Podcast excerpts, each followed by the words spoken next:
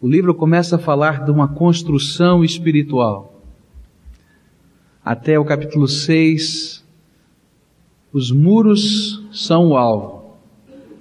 Eles estão construindo os muros da cidade. Mas a partir do capítulo 7 até o capítulo 13, Neemias começa, juntamente com Esdras, os levitas, os sacerdotes, a enxergarem que essa nação precisava ser construída espiritualmente. E então estes sete capítulos que se seguem falam dessa construção espiritual.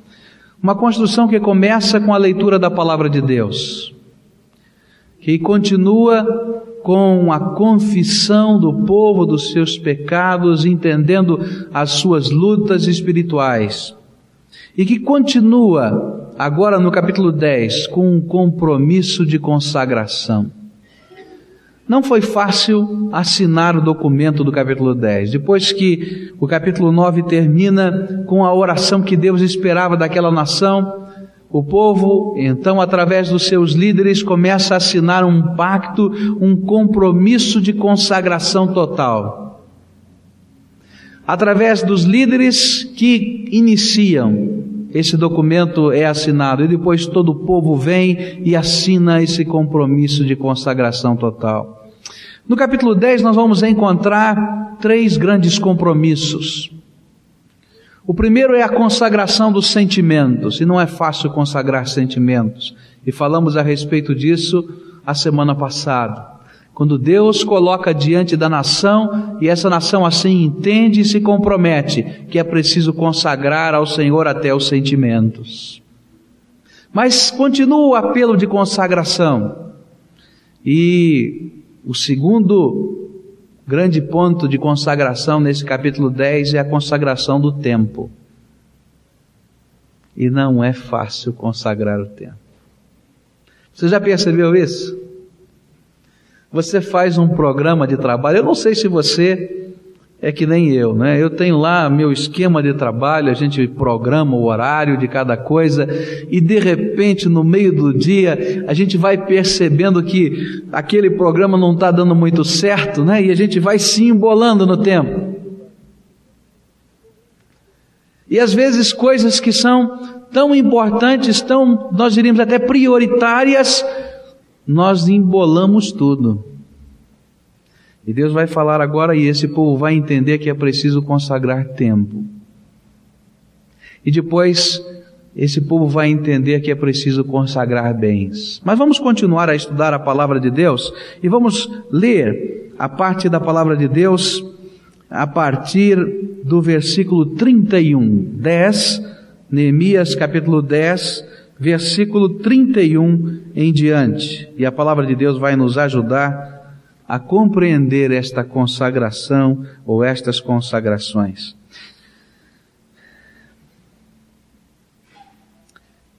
De que se os povos da terra trouxessem no dia de sábado qualquer mercadoria, ou quaisquer cereais para venderem, nada lhes compraríamos no sábado, nem em dia santificado, e de que abriríamos mão do produto do sétimo ano e da cobrança nele de todas as dívidas.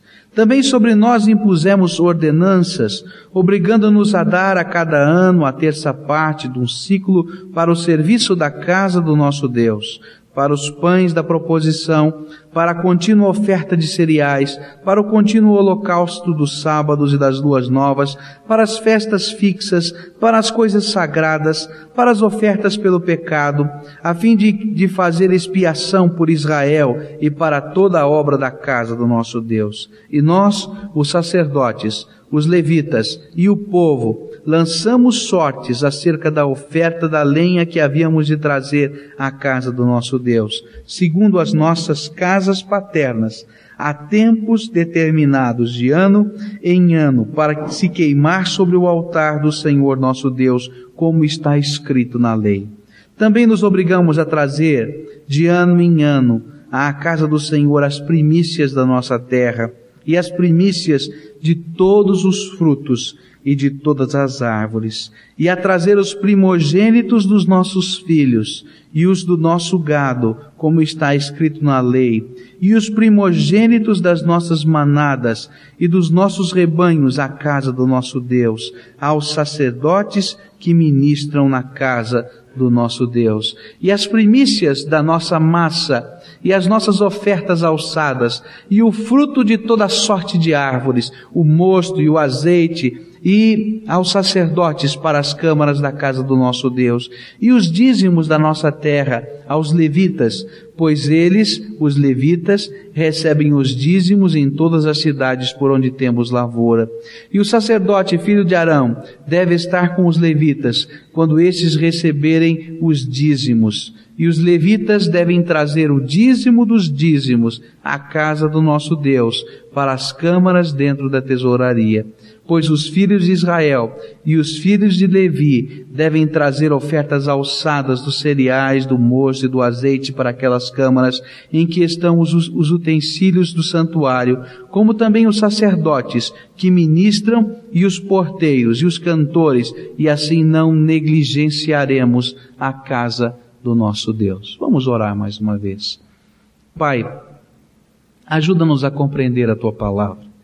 Nós viemos aqui hoje para ter um encontro vivo e real contigo.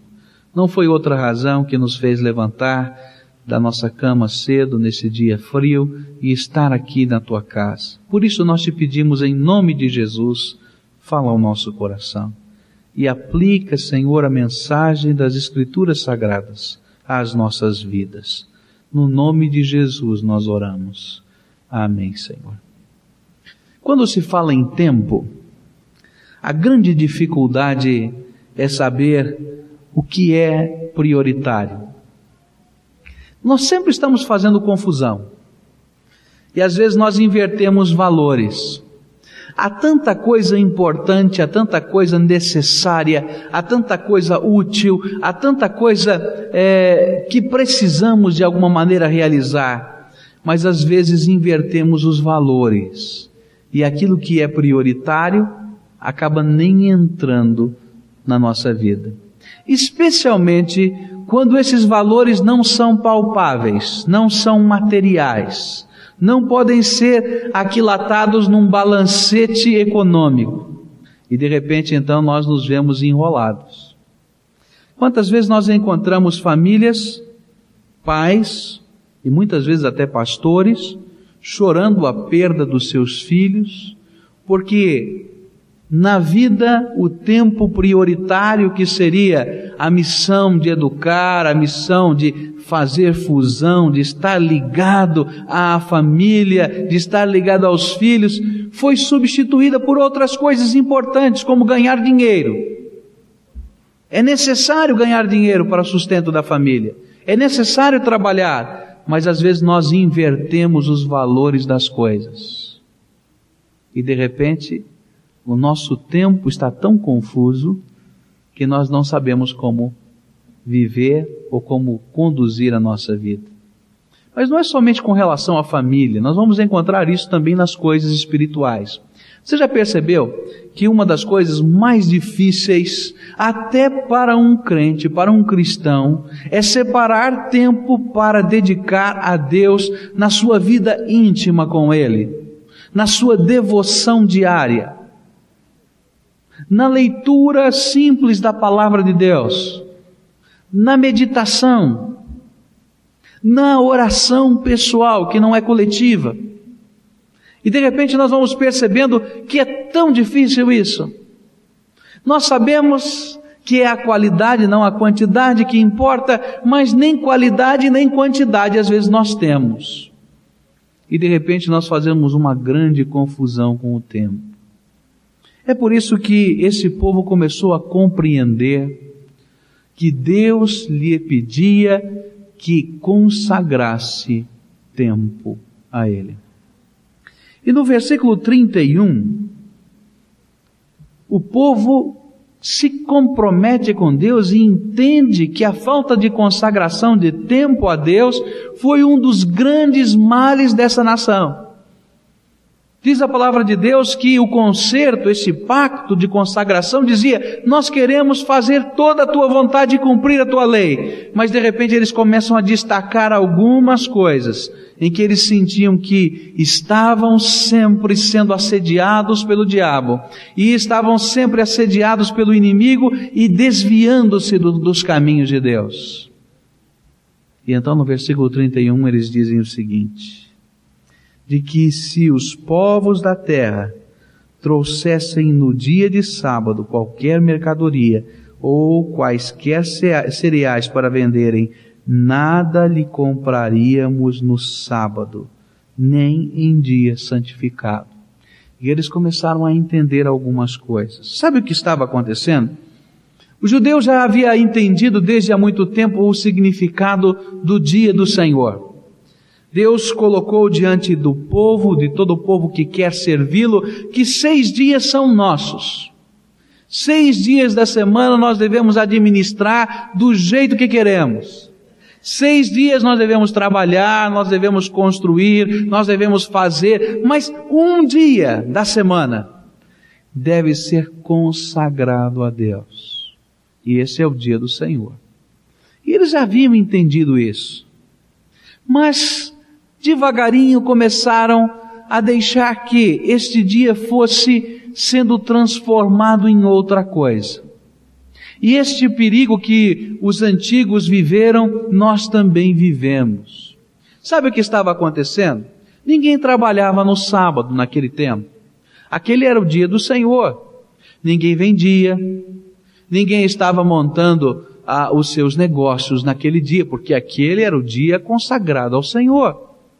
Todavia, os povos vizinhos descobriram que o sábado era o grande feriado do judeu.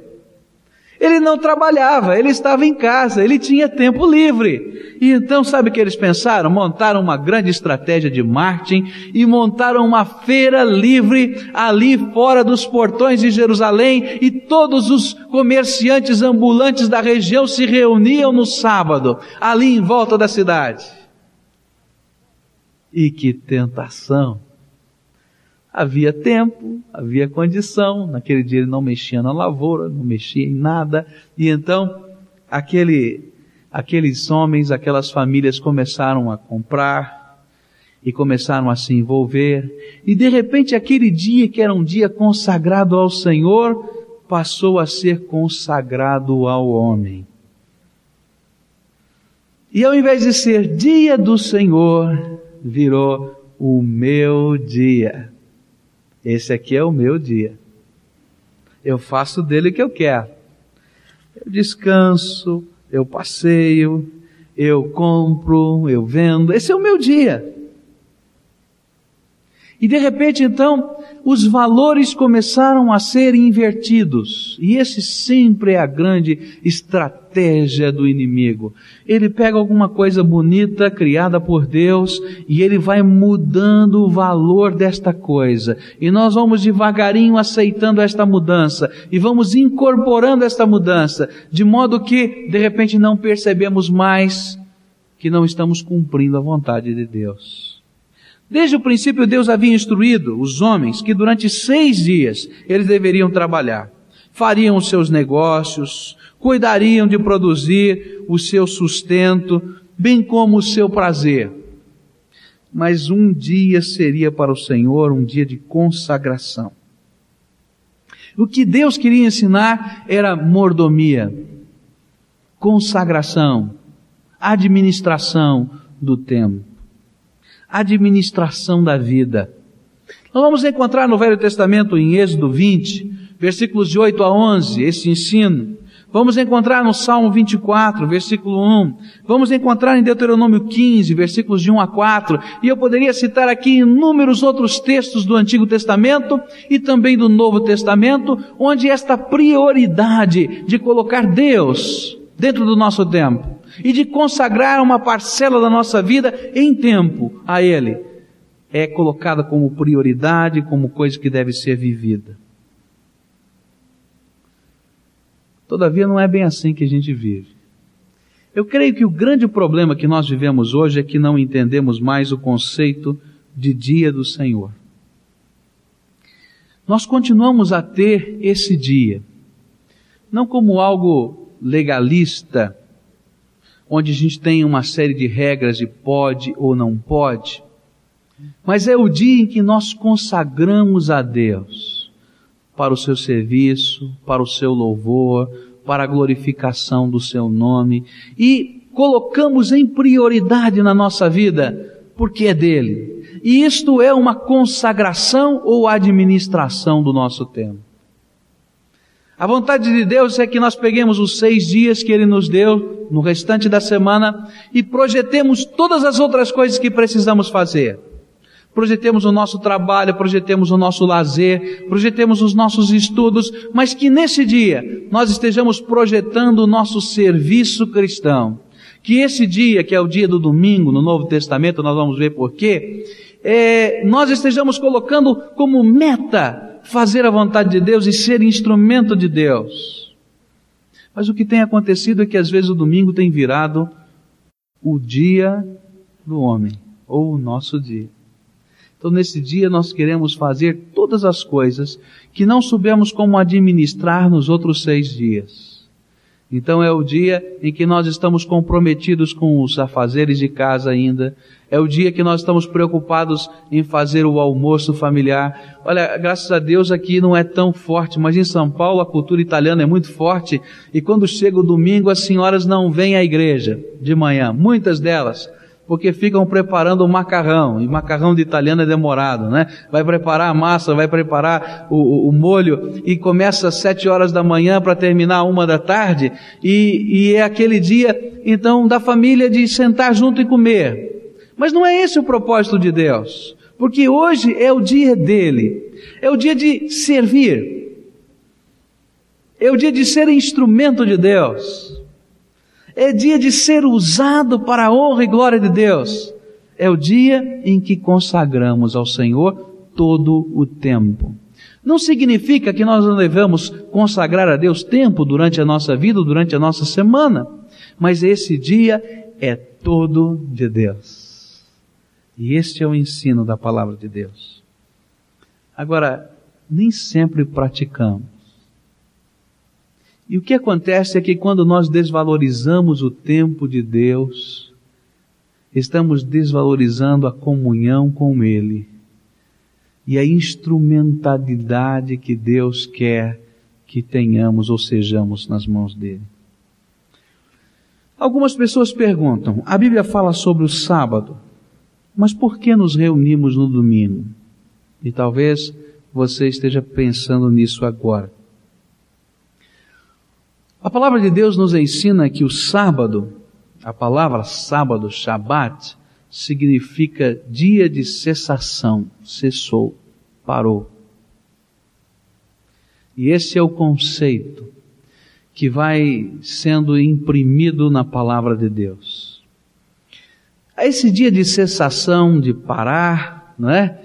Ele foi instituído como um dia da semana dentro da, do calendário judeu, então cada sétimo dia eles paravam e descansavam, e aquele era um concerto perpétuo entre Deus e Israel e um sinal da sua aliança entre Deus e Israel. E ele representava justamente aquele dia em que Deus descansou da sua criação. No Velho Testamento foi profetizado que o dia do descanso, o dia de cessar, o dia do Senhor seria mudado. E lá nos profetas nós vamos encontrar essas profecias que não seria mais no sábado. Mas no primeiro século da era cristã, a igreja de Jesus começou a entender e comemorar o dia do descanso, o dia do Senhor, no domingo, no primeiro dia da semana, e por algumas razões. A primeira razão é porque eles comemoravam a ressurreição de Jesus nesse dia. E estavam ali para glorificar o seu mestre no dia em que ele ressuscitou. E eles então separavam aquele dia, que não era feriado. E eles separavam aquele dia para o Senhor, porque era o dia da ressurreição de Jesus. E era chamado também de dia do Senhor. E depois, em vários textos do Novo Testamento, nós vamos descobrindo que a igreja se reunia nesse dia, começou a cultuar a Deus nesse dia, e naquele período de transição entre o judaísmo e o cristianismo, o cristianismo foi identificando o dia de adoração, o dia da cessação, o dia do Senhor, como o domingo.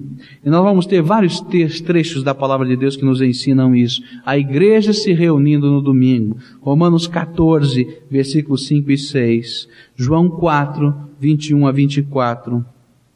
Lucas 24, de 1, 1, 5, 1, 5 e 6. Atos 2, 1 e 2. Apocalipse 1, 10. Atos 20, versículo 7, e tem tantos outros, não há nem tempo para nós falarmos sobre todos eles, onde nós vamos aprendendo na palavra de Deus que o dia do Senhor, no conceito do Novo Testamento, deixou de ser o sábado, passou, passou a ser o domingo, mas o conceito continua a ser o mesmo. Seis dias nós trabalhamos e um nós consagramos ao Senhor. E esse dia não é meu dia, mas é o dia em que todo o tempo nós dedicamos a Deus. Sofremos a mesma tentação de inverter os valores da nossa vida.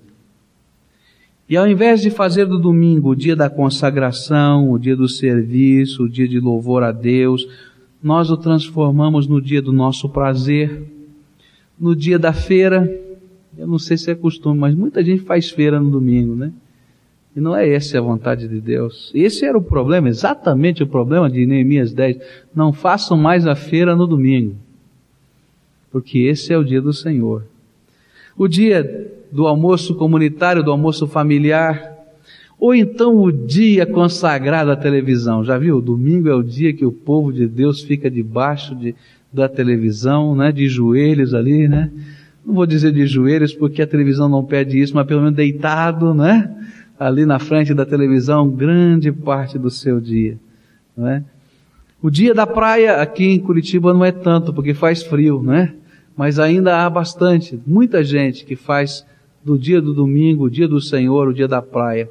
Uma grande batalha espiritual na vida da minha família aconteceu por causa disso. E grandes problemas, eu acredito que vieram na nossa vida por causa disso, porque nós começamos a inverter os valores. O dia que meu pai comprou um apartamento na praia foi uma desgraça. É verdade, porque a gente não sabe ser mordomo às vezes. E o que aconteceu é que naqueles anos que logo seguintes, né, ele estava mobiliando, arrumando, fazendo uma série de coisas, então saía na sexta-feira à noite e voltava domingo à noite da praia. E eu me lembro da luta porque eu havia realmente tomado uma decisão ao lado de Jesus e não compreendia isso, porque eu queria estar na presença de Deus, eu queria crescer espiritualmente e não entendia como é que a gente podia perder tanto tempo, porque não havia tempo. Há lugar para tudo isso na nossa vida. Não estou dizendo que a gente não deve ter a casa de praia, mas a gente deve saber administrar o nosso tempo e saber dedicar ao Senhor o que é dele. A vontade de Deus é que nesse dia não seja o dia de lavar o carro, nem de comprar o jornal, nem de vender carro, nem de comprar carro, nem de fazer isso, de fazer aquilo, mas que seja o dia consagrado ao Senhor. Um dia na semana é todo de Deus. Há outras partes do seu dia, na sua semana, que você vai consagrar a Deus, mas o que ele pede é que um dia na semana você dê todo para o Senhor, para ser uma bênção, para crescer espiritualmente. E o pior é que muitas vezes nós vamos invertendo esses valores e nem no dia que é de, que é de Deus nós temos, temos tempo para Deus. Você já percebeu isso? Que às vezes nem no dia que é dele nós temos tempo para Ele não temos tempo para orar, não temos tempo para ler a palavra de Deus, não temos tempo para pregar o Evangelho, mas enfim, vamos invertendo os valores e vamos nos esquecendo de guardar um tempo específico para Deus. O tempo que o povo de Israel guardava, o sábado, era um sinal de algo que havia mudado em seus valores. Eles eram o único povo que fazia isso. E era um sinal marcante de que valores haviam sido alterados na mente e no coração daquele povo, porque aquele dia era do Senhor. E às vezes, o grande conflito é que nós não queremos mudar os nossos valores. Então, no dia de hoje, nós temos o privilégio que muitos não tiveram, muitos cristãos não tiveram, de ser o domingo um feriado mas não mudamos os valores e continuamos com os mesmos valores das outras pessoas. É preciso que Deus esteja em primeiro lugar na nossa vida.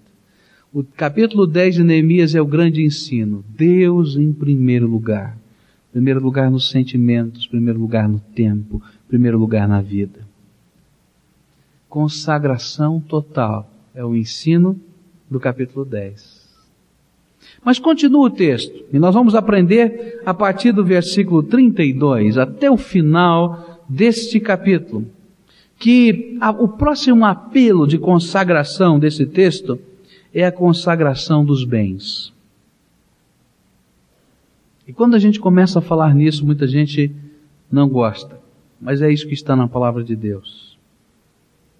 Após a leitura da lei, depois daquela narrativa da história de Israel, eles perceberam que um dos sintomas da decadência espiritual era a dificuldade que o povo encontrava ao longo da sua história de sustentar o templo de Deus.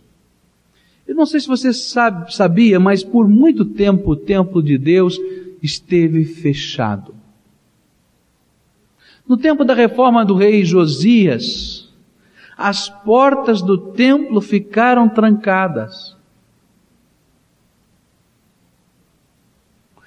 No, na época do profeta Ageu, quando eles voltaram para a terra, o templo continuou fechado. E eles começaram a perceber que isto era um sintoma espiritual. Quando o templo tinha dificuldade de funcionar. Quando a obra de Deus e os levitas tinha que ser parada ou diminuída por alguma razão, alguma coisa estava acontecendo diferente dentro do coração da nação. Na verdade, o que acontecia é que o tesouro do povo de Deus, nestas ocasiões, não estava mais na obra de Deus e de repente, então, o coração deste povo se esfriava e se esquecia do seu Senhor. E se esquecia até do compromisso que eles tinham com Deus. Por isso, então, eles assinaram esse pacto, dizendo que se comprometiam a sustentar o templo de Deus, e aqui, então, eles são bem detalhistas e apresentam pelo menos quatro formas. E nessas quatro formas de sustento, ele, nós vamos encontrar sempre a grande verdade, Deus em primeiro lugar. Esse é o grande ensino de consagração do capítulo 10. Deus em primeiro lugar. Eles começaram nos versículos 32 e 33, lembrando-se da lei do Antigo Testamento, em Êxodo 30, versículos 11 a 16, onde havia a taxa anual do templo. Era uma espécie de imposto que era pago e que visava é, sustentar os trabalhos do templo. E era uma responsabilidade individual. Cada pessoa participava desse imposto anual. Era mais ou menos, eu não sei, mais ou menos 5 gramas de prata que está aqui nessa questão de ciclos. Mas era um imposto anual individual. Eles haviam colocado isto e lembraram-se disso, disseram: Nós vamos voltar a isso. Depois eles instituíram, lembraram que estava na palavra de Deus, do versículo 34, da oferta da lenha. Um grande problema era manter acesa o fogo do altar. A palavra de Deus dizia que o fogo do altar, aquele fogo que onde os animais eram sacrificados, não deveria ser apagado. Então era preciso alimentá-lo dia e noite com lenha. E era preciso ir buscar esta lenha, e na cidade já não havia mais lenha. E era preciso ir aos campos buscar esta lenha, trazer esta lenha e colocar ali para alimentar o fogo do sacrifício, o fogo do altar. Levíticos 6, versículos 12 e 13, falam justamente desse fogo que não deveria ser apagado. E então havia essa dificuldade. Quem iria fazer isso? E o povo entendia que era responsabilidade dele a oferta da lenha. E essa, na verdade, era uma oferta de trabalho era mordomia do trabalho para a honra de Deus. E então eles faziam o sorteio das famílias, e as famílias, cada família assumia uma responsabilidade de trabalho. E as escalas eram montadas, as escalas de trabalho, e do, dentro daquela escala, daquela, daquela escala, a família tinha a responsabilidade de ir atrás, de buscar a lenha, de trazer a lenha e manter o fogo aceso. E cada um então assumia o compromisso a responsabilidade e era uma consagração de trabalho. Eles entenderam isso. Deus, em primeiro lugar, significa também consagrar o nosso tempo, consagrar o nosso trabalho, consagrar a nossa vida. Mas para mim o que me emociona são os versículos 35 e 36. Eu vou ler aqui com os irmãos. Também nos obrigamos a trazer de ano em ano à casa do Senhor as primícias da nossa terra e as primícias de todos os frutos e de todas as árvores e a trazer os primogênitos dos nossos filhos e do nosso gado, como está escrito na lei, e os primogênitos das nossas manadas e dos nossos rebanhos à casa do nosso Deus, aos sacerdotes que ministram na casa do nosso Deus. Se há uma doutrina linda no Velho Testamento, é a doutrina das primícias. Porque consagração é colocar Deus em primeiro lugar na nossa vida.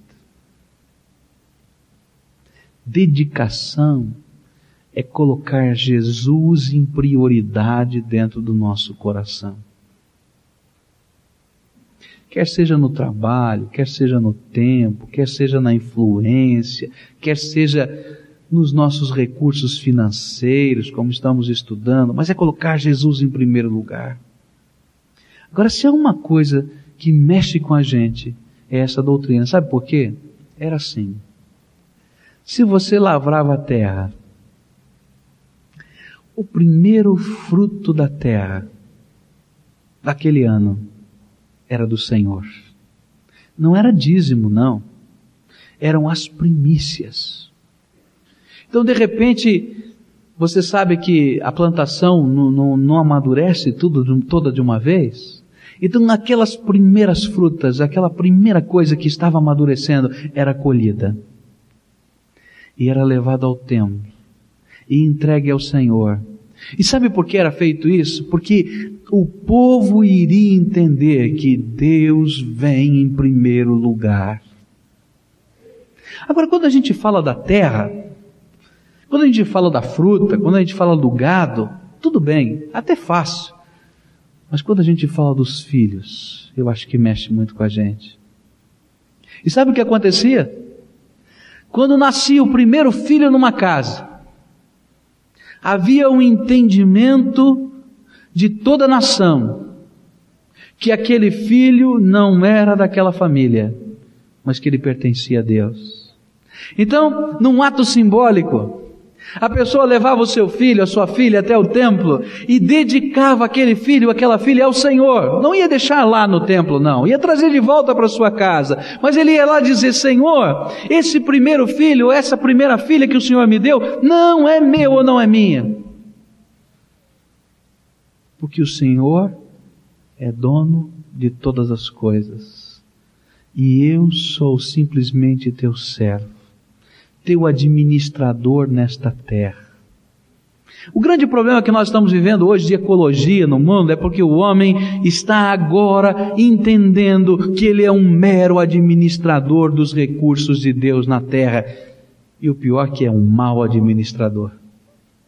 E de repente o, o próprio mundo que não tem concepção a sequer da palavra de Deus tem se levantado para dizer nós precisamos preservar, nós precisamos segurar, nós precisamos montar, nós precisamos tomar conta. Por quê? Porque vem descobrindo que nós na nossa má administração, porque não entendemos que tudo pertence a Deus, não nos pertence, estamos destruindo esta terra.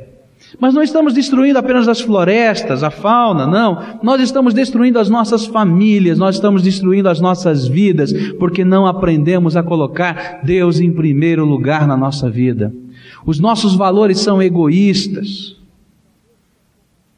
Os nossos valores são corrompidos. E nós temos vivido desse jeito. Mas a doutrina das primícias era esta a primeira coisa e tudo que é primeiro era colocado para Deus. Porque Deus é dono e é Senhor de todas as coisas. Se você ainda não aprendeu essa lição, você não aprendeu nada sobre convivência com Deus. Sabe por quê? Porque o princípio do Evangelho é esse: dar tudo ao Senhor. Buscai primeiro o reino de Deus e a sua justiça, e todas as outras coisas vos serão acrescentadas. É colocar no coração e no centro da existência a pessoa de Jesus em primeiro lugar. É colocar que os sonhos que temos para os nossos filhos não devem ser só nossos, mas devem ser de Deus em primeiro lugar. O que é que Deus tem para os nossos filhos? O que é que Deus tem para a nossa vida? Como Deus pode usar a nossa vida, os nossos recursos, os nossos bens para a sua glória? E ele vai caminhando então. E de repente então chega nos versículos 37 e 39, onde ele vai apresentar ou vai relembrar, e o povo assina o compromisso da doutrina dos dízimos onde além da oferta anual, além do trabalho, além das primícias, eles se comprometiam a dar a décima parte de tudo o que Deus lhes permitia ter e consagrar assim ao Senhor. E essa então era a oferta que promovia o sustento dos sacerdotes, bem como a assistência do órfão e da viúva em toda a terra. E esta era a grande lição de Deus. Vir Deus em primeiro lugar. Só vai ser dizimista, só vai ser uma pessoa comprometida a doar os seus bens ao Senhor aquele que já entendeu a lição de que Deus vem em primeiro lugar. Não adianta a gente só, só pregar a lição do dízimo, porque o dízimo é uma consequência natural da consagração de toda uma vida. É uma consequência natural de quem consagra as suas emoções a Deus, os seus sentimentos. É uma consagração natural de quem consagra a sua influência, é uma consagração natural de quem está disposto a consagrar o seu tempo, de quem está disposto a consagrar o seu trabalho.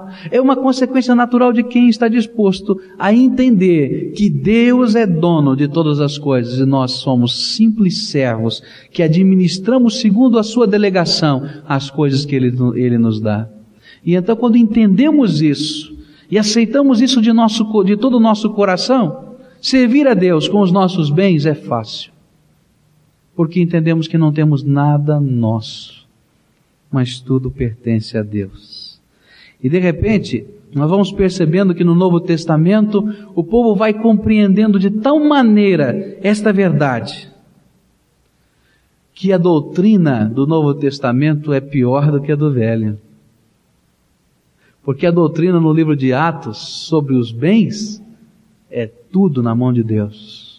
Se você estudar o capítulo 4 do livro de Atos, nos versículos 32 a 37, aquele povo convertido e salvo por Jesus entendeu de tal maneira que tudo, tudo, tudo pertencia a Deus, que começou a vender as suas propriedades, colocar tudo diante do Senhor e dizer: Senhor, pode usar para o sustento do pobre, para o sustento da viúva, para a expansão do teu reino, porque tudo é teu e o meu compromisso é contigo. E então no, no Novo Testamento, o povo entende que Deus está em primeiro lugar mesmo e há uma uma modificação total de vida. E quem fez menos do que isso, morreu. Capítulo 5 do livro de Atos vai falar de Ananias e Safira que acharam que era muito, tudo era muito. E fizeram lá um, um deram um jeitinho, né, para fazer de conta que tudo estava nas mãos de Deus. E eles estavam mentindo ao Espírito Santo. O apóstolo Pedro perguntou: Olha, por que, que vocês estão mentindo ao Espírito Santo? Vocês não estão mentindo aos homens, vocês estão mentindo a Deus. Sabe, a grande experiência de um cristão de fé é colocar tudo nas mãos de Deus. Eu não tenho mais tempo, já falei demais hoje, falei bastante. Hoje tive bastante tempo. Mas eu quero dizer uma coisa aos irmãos. Colocar tudo nas mãos de Deus nunca é prejuízo. Porque Deus nos sustenta até com milagres. Eu poderia dizer aqui de inúmeros milagres de Deus na minha vida. Inúmeros. De sustento, de amparo, de proteção, de solução, de, de, de coisas que Deus faz no meio do seu povo. Na área emocional, na área espiritual, na área financeira, então, uma, uma infinidade. Mas a grande lição que eu gostaria de transmitir é: coloque o Senhor em primeiro lugar na sua vida.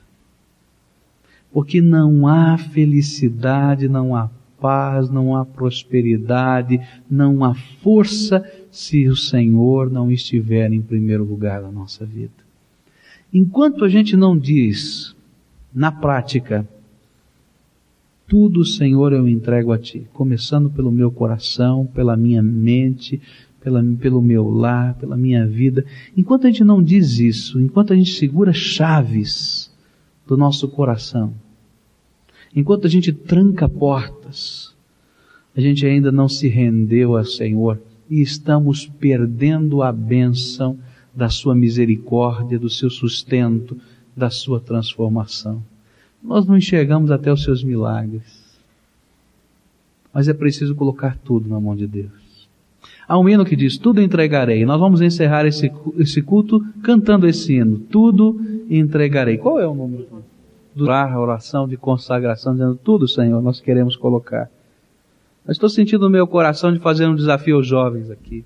Talvez o Espírito Santo de Deus esteja dizendo a você há muito tempo, como disse para mim, eu lutei: Olha, o que eu quero é toda a tua vida no meu altar, para que eu possa usá-lo em qualquer lugar.